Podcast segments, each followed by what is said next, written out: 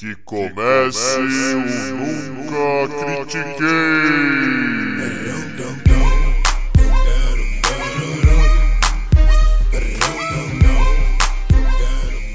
Boa noite, bom dia, boa tarde. Bem-vindo a mais um episódio do podcast esportivo embasado, não jornalístico e zoeiro, eu nunca critiquei. Eu sou Maurício, the host with the most, o seu damarino desse episódio. E comigo, o meu John Montana de hoje é o Arthur Bindi. E aí, Bindi? E aí, Mauricião, estamos em semana de quê? De que que nós estamos em semana, Maurício? Não sei, tem alguma coisa importante? Eu não sei, cara. Tem uma bobagemzinha, uma bobagemzinha que vai acontecer domingão, que é o Super Bowl, Maurício.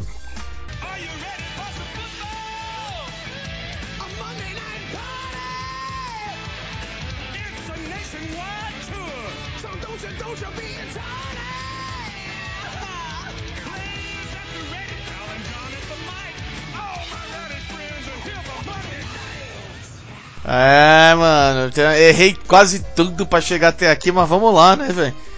Basicamente é isso. Basicamente é isso. Erramos muita coisa. É, na verdade, erramos porque somos cabeças duras, porque a gente não queria, né? Nosso excelentíssimo São Francisco 49ers nessa, nesse jogo, mas lá eles estão. E agora a gente vai ter que lidar com isso. É, não tem muito o que fazer, vamos ter que é, abaixar a cabeça e aceitar, mas Bora lá, bora lá. Vamos começar bora, já bora. direto com isso. É... Primeiro, falar, galera, nesse final de semana, obviamente, para quem não tá sabendo, por favor, esteja sabendo agora, vai ter o Super Bowl entre os San Francisco 49ers e o Kansas City Chiefs. Vamos lá. É... Cara, eu quero, eu quero que você me fale um pouco do Kansas City até aqui, já que o Kansas City é, veio da sua conferência. Beleza, então vamos lá. O time do Kansas City foi um time que ano passado, com a chegada de Patrick Mahomes na liga, apesar de ser o segundo ano dele, mas o primeiro dele como titular, com a chegada de Patrick Mahomes na liga, ele mostrou o cartão de visitas, de visitas e fez uma temporada histórica. Ele foi o MVP, ele foi o jogador ofensivo do ano, ele foi brilhante em todo aspecto possível num nível que muita gente falou, ok, o ano que vem ele não vai ter os mesmos números, mas vamos ver o que ele vai ser capaz de fazer. E o fato dele não ter tido os mesmos números fez a galera não olhar para o time do Kansas City Chiefs como deveria olhar para o time do Kansas. O, foi um time que fez uma campanha excelente, terminou em segundo na AFC, ou seja, ele ia ter mando de campo ao menos que enfrentasse o Baltimore Ravens, coisa que não aconteceu, pois o time do Baltimore caiu para o Tennessee Titans na, na, semifinal de conferência, no Divisional Round. Então o Kansas jogou todos esses playoffs com mando de campo. E isso fez uma diferença brutal. Patrick Mahomes veio para esses playoffs para mostrar para o mundo que ele é um gênio. E a defesa do Kansas City Chiefs por se tirar proveito de estar jogando em casa, ser bem treinada, melhorou muito na segunda metade do ano, mas tirando proveito do fator casa, a torcida do Chiefs é uma torcida que faz muito barulho, é muito presente. Fez, fez dois jogos de playoffs excepcionais. Saiu muito melhor do que encomenda e com uma virada incrível em cima do Houston Texans. E com que talvez nesse jogo contra o Houston Texans talvez tenha sido o primeiro tempo de futebol americano mais maluco que eu vi na minha vida é, e uma partida brilhante contra o Tennessee Titans. Brilhante, a defesa foi incrível. para o jogo terrestre do Titans. O, obrigou o Ryan Tannehill a fazer passos, portanto o Ryan Tannehill a, com, a cometer erros. E contou com o brilhantismo de Patrick Mahomes no ataque. Eu estou frisando a palavra brilhante e a, junto do nome Patrick Mahomes, porque eu preciso que todo mundo finalmente só aceite que mesmo esse cara estando no segundo ano de titular dele, ele é um gênio, ele é brilhante. As coisas que ele é capaz de fazer e faz não existem.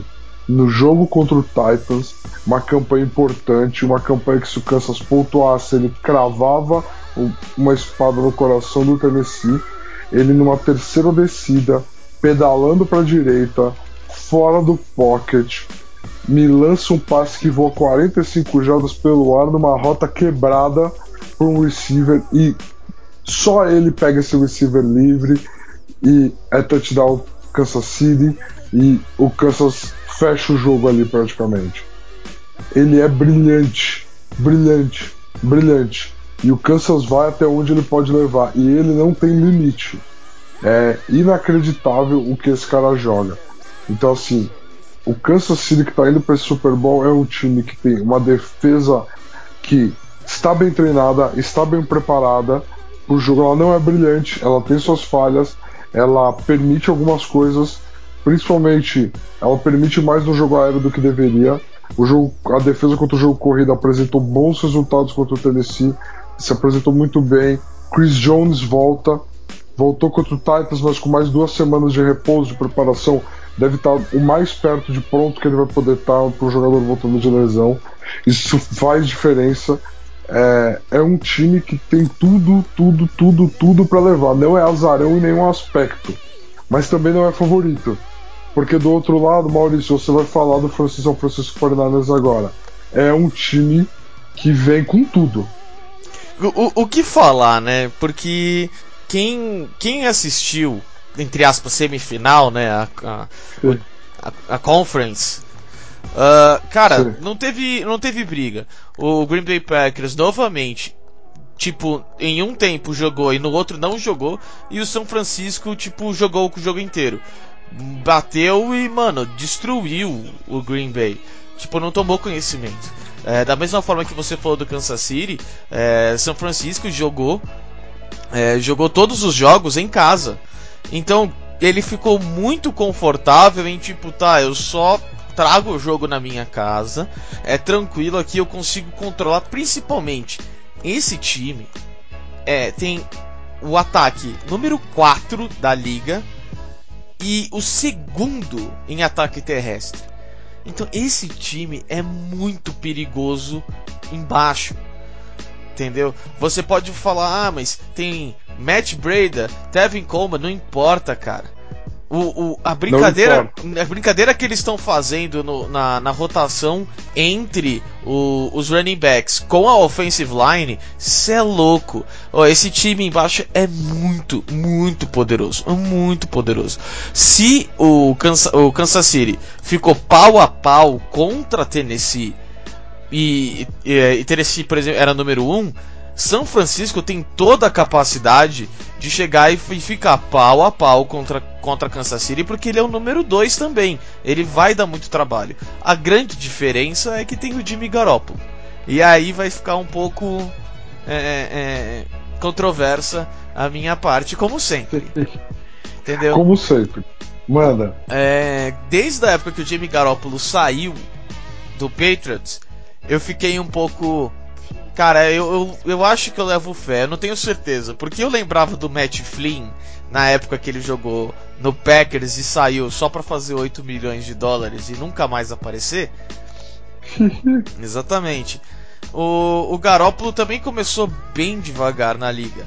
Só que ele tem um, um, um histórico, um pedigree de. Cara, eu assisti o Tom Brady jogar e eu assistia o Bill Belichick chamar jogada. Então é um cara que já tem uma. E por mais que você fale, ah, é o primeiro Super Bowl dele. Mano, esse cara já foi que 3, 4 Super Bowl como backup e sentiu o jogo toda vez.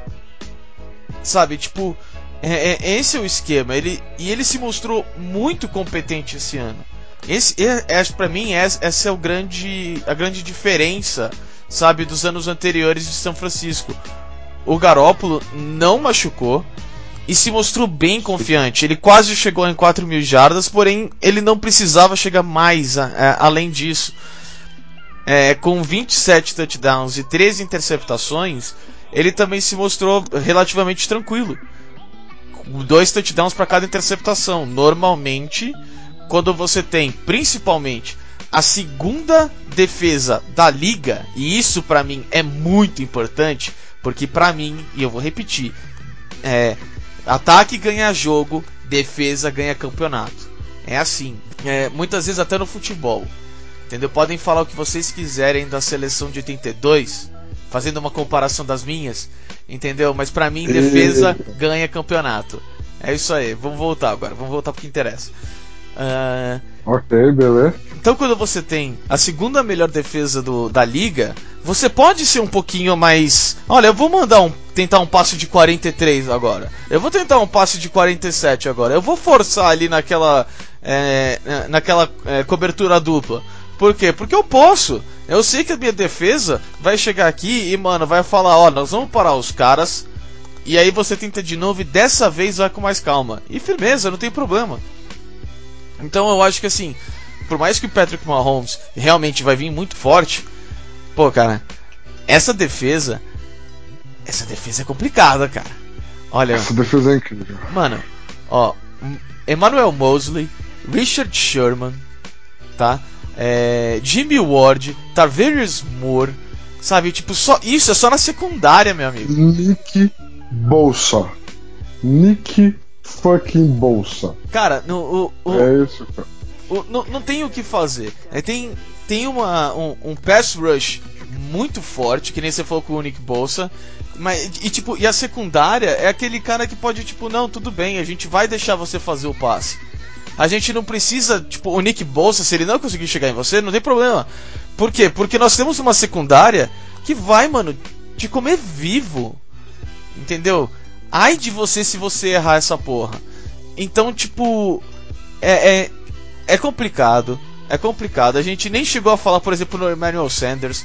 Então, é, é para mim, o, o São Francisco vem muito forte. É, mostrou, principalmente contra a Green Bay, que se você passar 5 minutos sem jogar o jogo, eles vão fazer 14 pontos. Eles não vão perdoar. Eles vão, tipo, tá, nós vamos acabar contigo por causa disso. Nós vamos tirar o jogo de, de, de chance para você e nós vamos só armazenar agora. Queimar gordura tranquilo, tranquilo. Então, esse, essa, essa é a chave do jogo. É a defesa do jogo corrido do Kansas City Chiefs contra o ataque corrido do San Francisco 49ers. Jimmy Garoppolo chegou nesse Super Bowl tendo tentado oito passes na final de conferência. Oito. O time só correu com a bola. Isso significa que o Garoppolo não é confiável? Não. O Garoppolo, durante a temporada regular, teve grandes jogos em que a bola precisou ir na mão dele e ele fez os passes necessários. Porém, uma coisa real: se o 49ers não conseguir engatar o jogo corrido, a diferença pesa muito pro lado do Kansas City Chiefs. Porque o mesmo número de passes na mão do Mahomes tem o dobro, o triplo de chance de criar ponto do que na mão do Garoppolo. É outra prateleira, é outra espécie de jogador. São dois jogadores de espécies diferentes. Então, assim, é, e o jogo corrido do 49ers ele será fundamental. E eu confio no Kyle Shanahan para implementar e para aplicar um plano de jogo que vai saber explorar a defesa do Kansas City Chiefs. Eu realmente acredito. Porém, uma coisa que o 49ers não encarou até agora nos playoffs foi um ataque adversário que, apesar do plano de jogo estar funcionando, conseguia criar por si só. E se tem um jogador que cria, que cria de uma forma que nenhum outro cria, ele é Patrick Mahomes. Existem jogadas que o Kansas City, os Kansas City Chiefs faz que elas só são executadas porque é o Mahomes o quarterback. Porque são passes e são leituras que não existem em playbooks de outras equipes e não existem na, no improviso de outras equipes. Então, assim, isso faz uma diferença gigantesca para um jogo desse tamanho. É, só uma coisa que, assim, que eu não concordo tanto com é, com o que você falou é assim. É porque assim, no, no primeiro touchdown contra o Green Bay Packers, o Garópolo fez um passe de 30 jardas. Entendeu? E aí já começa 7 a 0. Depois teve um punch do Green Bay, field goal e depois mais um touchdown sem nenhum passe. Pô, já tá 17 a 0 no segundo quarto. É, eu você olha assim, ah, foram só 8 passes, mas não precisava passar. Foi um jogo que ficou 27 a 0 no primeiro tempo E depois São Francisco falou: foda-se, velho, pra que, que eu vou parar o relógio? Não vou parar o relógio. Então foi algo que pra mim, é, é, esse stats aqui, ele engana muito. Mas muito mesmo.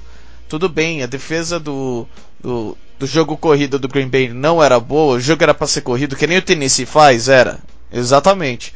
Só que ainda assim, o, Ga o Garópolo, quando no começo do jogo tava tipo 0 a 0 ele teve um passe de 30 jardas. Ele, ele, ele não se diminuiu. Ele, ele bateu no peito e falou: Não, vamos lá, vamos jogar. E depois, e depois disso começou a porteira a abrir e ter as corridas de 30 jardas e falar, bom, agora foda-se. Então, é, Cara, eu, eu, eu acho esse stat um pouco, um pouco confuso, assim, tipo, é, é preocupante, não é preocupante, mas uh, uh, misleading, que eu quero dizer. Entendo, entendo, entendo, mas assim, vamos lá, o Garoppolo é um quarterback por essência passa pouco. Eu entendo que você está falando do passe de 30 jardas, do posicionamento, mas isso vem por causa do incrível jogo corrido. Você cria play actions em que ele tem o dia inteiro para passar e ele consegue fazer a leitura completa e provavelmente o recebedor está livre porque o adversário caiu no play action e foi obrigado a colocar muita gente no box. Então assim, é, também os stats de sucesso do Garoppolo são misleading da qualidade do que ele entrega. Não, não. Porque assim. Isso, fala, isso, fala. isso concordo contigo. Eu não, eu não vou falar que, tipo, ah, não, o, o Garópolo é mais importante do que o Monster. Com certeza não é, entendeu? Do que o, o, o, o Coleman. Não, não é, sabe? Tipo. Eu, eu acho que ele até é, mas eu acho que o ponto, na é. verdade, é o sistema. É o sistema. Não, eu entendo. O é ponto, que assim. Na verdade, é o sistema. É porque assim, por exemplo, um jogo corrido bom em Green Bay é o contrário. É porque o pessoal tem medo do Aaron Rodgers que abre o jogo corrido. São Francisco é o contrário. O jogo corrido acaba abrindo espaço pro Jimmy Garoppolo. E é isso que eu falei, por exemplo, do Tannehill no, no Titans. Cara, não adianta você ter um Tom Brady se você tem um jogo corrido. Tipo, não é que não adianta. É claro que é ótimo. Só que você não precisa. Você só precisa de um quarterback que saiba que vai. que, olha. É, eu, eu preciso aparecer nas terceira, na terceira e sete, terceira e oito. Fora isso, eu só tenho que fazer o meu certinho, garantir que quando for uma primeira para 10, uma primeira para 5, eu vou conseguir pegar eles de surpresa. Mas eu não sou a primeira arma. E eu tenho que botar isso na minha cabeça. Eu não vou ficar insatisfeito, eu não vou me sentir menor. Não, essa é a minha. É, é, é, é o meu papel e eu vou tomar esse papel como líder de não ser a melhor, a, a primeira arma. É, não, então... eu respeito o Garoppolo por isso. Mas o ponto, o ponto é, jogo é assim, cara, Super Bowl, Super Bowl a gente tá falando. Uhum. É assim, dos últimos, sei lá, os últimos sete Super Bowl, o do ano passado foi horroroso, péssimo jogo entre Rams e, e Patriots, péssimo jogo entre Rams e Patriots. Mas assim, é, um grande QB ou uma grande defesa é que determina o outcome do jogo. É um ou outro. É, e assim, ou a defesa do 49ers ela vai ser tão incrível que ela vai parar o Mahomes, ou o Mahomes vai ganhar. Porque eu não vejo um cenário onde somente o jogo corrido do 49ers sustente. E eu, eu vou aqui falar, eu estava sendo respeitoso até agora, estava respeitando todos os números dele. Eu não confio no Garoppolo. Um quarterback que tem que passar tão pouco num sistema que funciona tão bem, ter três interceptações que nem ele tem, é, para 27 touchdowns é muita coisa. É muita coisa. Ele tem ball placement errado, ele tem, eu acredito de verdade, de verdade, que não, não dá. Não dá para ele. Eu sei que eu posso ter queimado minha língua muito, muitas vezes, mas assim, depende só do jogo corrido e da defesa do 49ers. Se depender minimamente do Garoppolo, ó, eu vou cravar aqui. Se o Garoppolo passar de 22 tentativas de passe, significa que o 49ers perdeu. É isso. Normalmente quem queima a língua sou eu. E eu acho que tipo o, o Garópolo provavelmente não vai é, não, não vai é, matar o São Francisco eu acho que vai, ele vai jogar de maneira tranquila. Não vai ser nada sensacional, não vai ser MVP com certeza, mas não vai comprometer. Provavelmente ele tenha uma interceptação, ainda assim não vai comprometer, vai ser tranquilo. Eu acho que a gente vai ficar meio punk na hora, mas vai ser só isso. Eu, eu acho que contra um QB como Mahomes vai comprometer. Porque, por exemplo, essa é a diferença, por exemplo, quando você teve aquele Super Bowl entre Broncos e Panthers, em que a defesa do Broncos jantou o ataque do Panthers, mas jantou o ataque do Panthers e o Kenilton claramente estava abalado emocionalmente e não performou. O Mahomes vai entregar. Ele vai entregar. E aí ser só não fode Garópolo vai vai custar. Bom, quanto ao Cam Newton, acho que é só você não viu que aquele time é, tava pronto para implodir. Eu já falei, eu falava isso desde aquela época, mas tudo bem. Mas vamos, vamos, vamos continuar. É, eu acho que assim a segunda defesa da liga, é, num primeiro momento, vai deixar o Patrick Mahomes nervoso pela primeira vez na vida dele e num Super Bowl. É, eu, é, em matéria de experiência, e, e isso que o Mahomes é, ainda falta. Se ele tem tudo de gênio, ele só não tem o tempo para ter experiência. Então, eu sinceramente eu vou de São Francisco 49ers, o que provavelmente quer dizer que Kansas City vai ser campeão e a e a curse do Andy Reid vai ser finalmente, finalmente largada, para que a gente possa acreditar no Kansas City pelos próximos quatro anos. e você? Bom, Cara, eu vou cravado de. Eu vou cravado de Kansas City Chiefs. Eu vou cravado de Kansas City Chiefs porque eu acredito que o plano de jogo do 49 será brilhante. E eu acredito que eles vão conseguir entregar. Só que Patrick Mahomes e o Kansas City Chiefs não são anêmicos como o Green Bay Packers foi anêmico por dois quartos. Eu acho que Patrick Mahomes já mostrou para o mundo inteiro o quão incrível ele é e o quão incrível ele pode ser, e ele vai ser incrível de novo. É, eu confio em Patrick Mahomes, eu acredito que nós estamos seremos introduzidos a Patrick Mahomes era. A gente tá, ele tá passando, a, o Tom Brady está passando a tocha. A gente só saiu da Brady era para Mahomes era e vai ser foda. Porque ele é muito, muito, muito, muito, muito genial. Ok. É... Então, galera, provavelmente Kansas City vai ganhar, porque vocês sabem como funciona a minha boca. Garópolo vai ter 3, 4 interceptações, porque vocês sabem como funciona a minha boca. Então, é isso aí. É... E serve de convite aqui para quem quiser. É, Domingo estarei na Morato Coelho, lanchonete Bela Jaú, assistindo o Super Bowl lá. Quem quiser ir, fica à vontade. é, isso aí. Vamos, vamos lá, galera. Vamos encher o saco do Bing. Toda vez que ele errar, a gente ri da cara dele. Vai ser bem maneiro. Vai ser bem legal, bem divertido. Bom, seguindo um pouco, é, de notícia muito legal para notícia não tão boa o Brasil tem mais uma nova mancha é, no seu currículo no esporte. Uh, o João Souza, também conhecido como Feijão, é, tenista brasileiro, já foi número 1 um do Brasil uma época, é, chegou a ser número 69 do mundo, hoje é banido do tênis e de qualquer coisa ligada à ATP.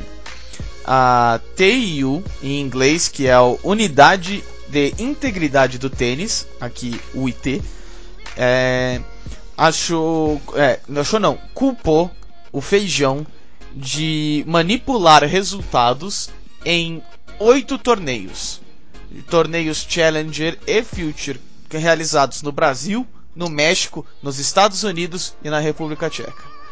É, são oito torneios de evidência.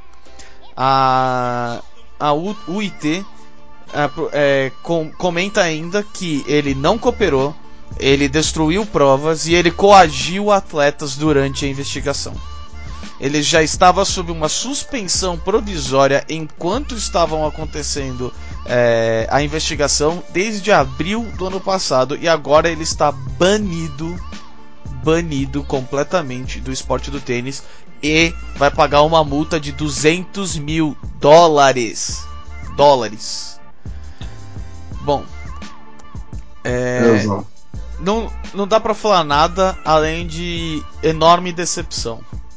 É, ainda mais tipo no tênis, um, um esporte na época conhecido como gentleman, vamos falar assim, um esporte de gentleman, é, onde o Federer está sendo é, como é que é punido em uma pequena multa por ter falado palavrão durante um jogo lá na, no aberto da Austrália.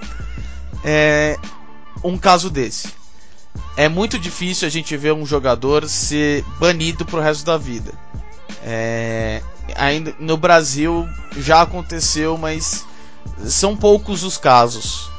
E vindo do ex número 1, um, sabe, do Brasil, é muito é muito triste e é muito ruim. Tem, tinha muita muita criança que via esse cara jogar e depois ia jogar o torneio dela e ficava, não, um dia ser que nem um feijão, um dia ser que nem ele, um dia você é, 60 do mundo, 50 do mundo, eu vou chegar lá, eu vou jogar os grandes lãs. E acontece um negócio desse. É, é, muito, muito, muito, muito triste mesmo. É, se o tênis antes já não tinha nenhum apoio, já era considerado não, é esporte de elite porque não tem patrocínio, ninguém olha, é foda-se, é só rico que joga, não vai, nunca vai mudar. É, isso aproveita e, e atrasa o desenvolvimento do tênis no Brasil em mais uns 5 a 10 anos porque de fato ter o número 1 um pego em controle de é, de resultado é terrível, terrível. Se ele um dia quiser ser treinador, ele não pode ser treinador de um atleta que seja bom o suficiente a participar da ATP, porque ele não pode estar vinculado. Então é, é isso que acontece. Cara, eu, você podia falar um pouco? Cara, eu, eu falarei, porque assim, é, todo o cenário que você colocou aí é a mais pura verdade. É, e assim, magoa muito, porque primeiro, é a segunda suspensão em três anos que o atleta brasileiro sofre da, da ATP, suspensão perpétua, né? Vou colocar nesses termos. Uhum. Porém, o outro atleta era um, eu vou até pegar, se não me engano, é Diego Matos o nome dele ele nunca foi grande coisa. Essa é a verdade. Então assim, você a gente que está acostumado com esportes individuais, esportes de disputa, principalmente no MMA, no boxe, são coisas esperadas quando um lutador tem uma longa carreira, mas ele não tem uma carreira grandiosa, ele não tem uma carreira vitoriosa. Esse tipo de coisa infelizmente acontece. Acontece seja de forma branda, como um cara que aceita uma luta em cima da hora, ele sabe que ele vai perder, ele sabe que ele não tem nada a ganhar ali, ele não faz muita questão de ganhar e ele ganha uma bolsa a mais por ter feito tudo isso, até num nível do tipo, eu vou cair em qual round? Essas são coisas que a gente lida constantemente dentro do mundo do boxe, dentro do mundo do MMA. No mundo do tênis não é tão comum vir a público, pelo menos. É, só, só pra aproveitar, é, é, Diego Mato sim.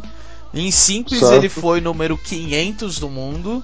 E em duplas, em 2018, ele chegou a 248. É isso. Nunca foi grande coisa. Então, assim, quando você tem um cara que foi número 1 um do Brasil, o Brasil que nos últimos 20 anos teve o privilégio de ter Gustavo Kirten, teve o privilégio de ter Meligeni, entendeu? Você tem um Brasil que tem uma história linda com Marista Bueno. Com certeza. Você tem um cara que foi número um, um, um do país envolvido nisso, top 70 do mundo envolvido nisso. É triste, cara. É triste. É triste porque você começa a se perguntar: é ele que não acreditava nele? É ele que desistiu do esporte como um todo. O que caralho que aconteceu para ele tomar essa decisão, para ele chegar nesse ponto, para ele aceitar? É, eu li sobre a investigação, eu li sobre as competições em si.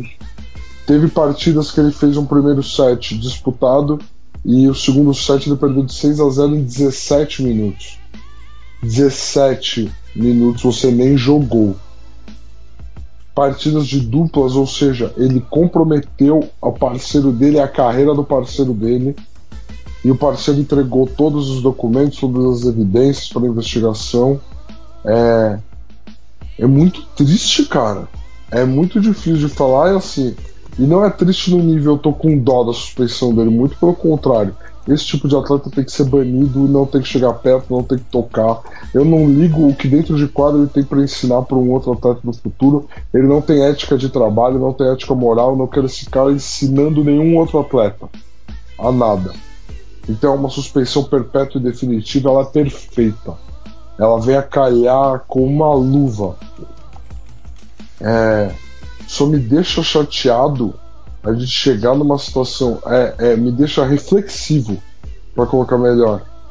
Como que um número um do país chega num ponto de entregar partidas, entregar resultados. Aonde que isso é mais vantajoso para ele? Qual matemática ele fez aonde isso claramente fazia sentido para ele? Esse é o meu ponto. Esse é onde eu eu gostaria de, de tentar descobrir uma resposta. Aqui a gente não vai ter, obviamente, mas fica. A minha, minha pergunta no ar é ficar essa, sabe? Você está coberto de razão.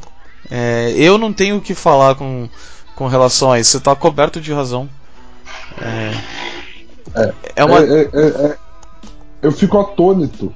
Eu fico tipo, cara, você trabalhou duro, você treinou duro, você joga muito bem. Você é 70 do mundo, cara. Você é 70 do mundo. Você é o melhor. E aí você começa a.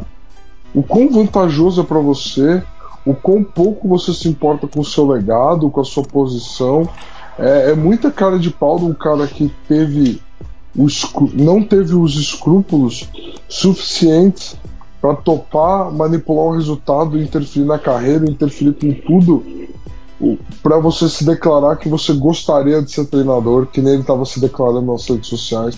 Qual a sua índole, qual o seu caráter? É, e que exemplo você. Ele provavelmente foi inspiração de muita gente.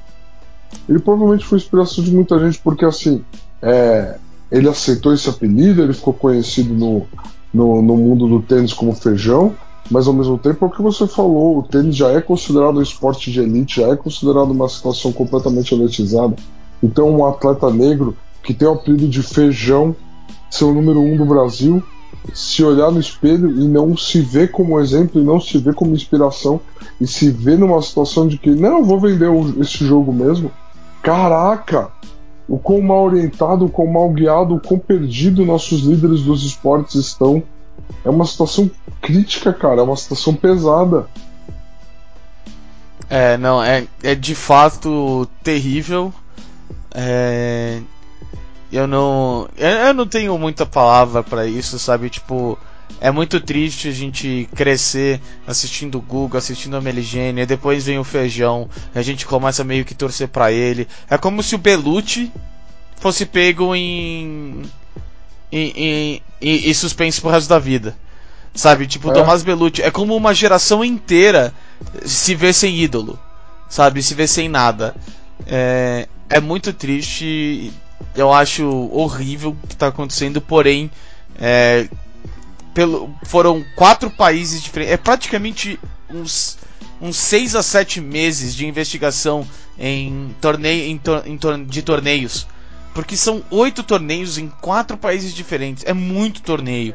Sabe? Tipo, o cara é passou quase espaço. um ano inteiro fazendo isso, entendeu? Então realmente Sim. tem que ser banido pro resto da vida e não tem que se tocar em ninguém, entendeu? Sim, sim, sim. A punição ela é completamente sensata.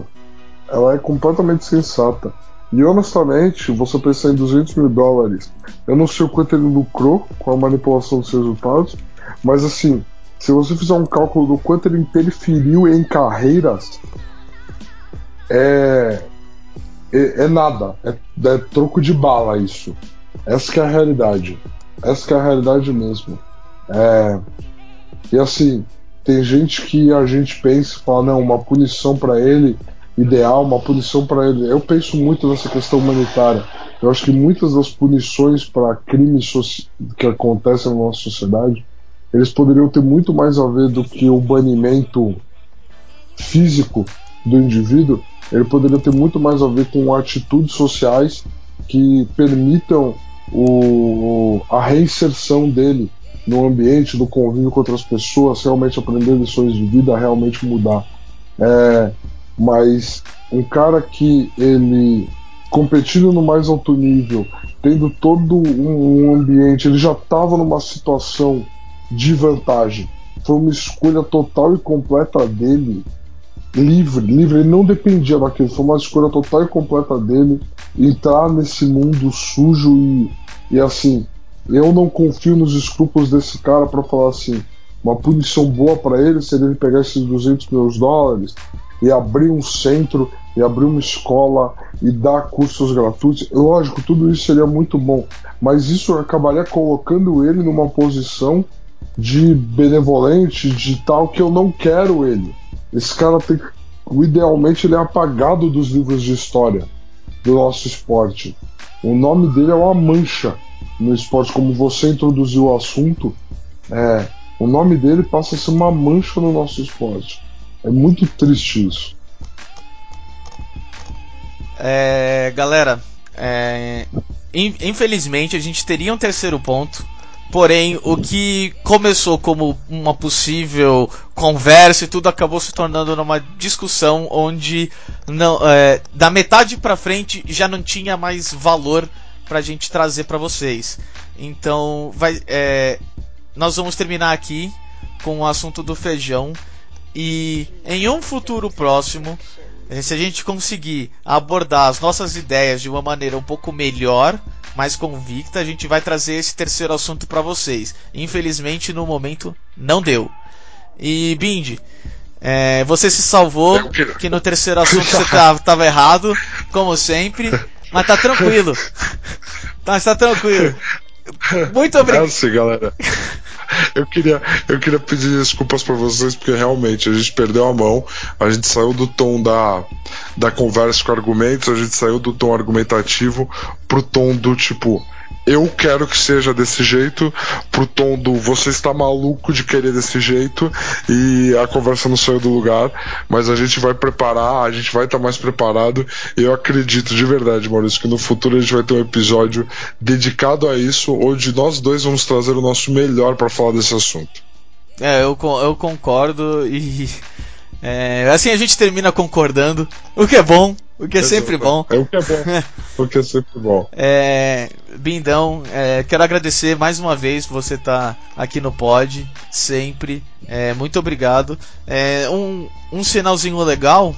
É, hoje no UOL teve a, a, uma notícia sobre o beisebol e todo o, o cheating scandal que a gente de, lá de roubalheira que a gente já trouxe para cá pro pessoal.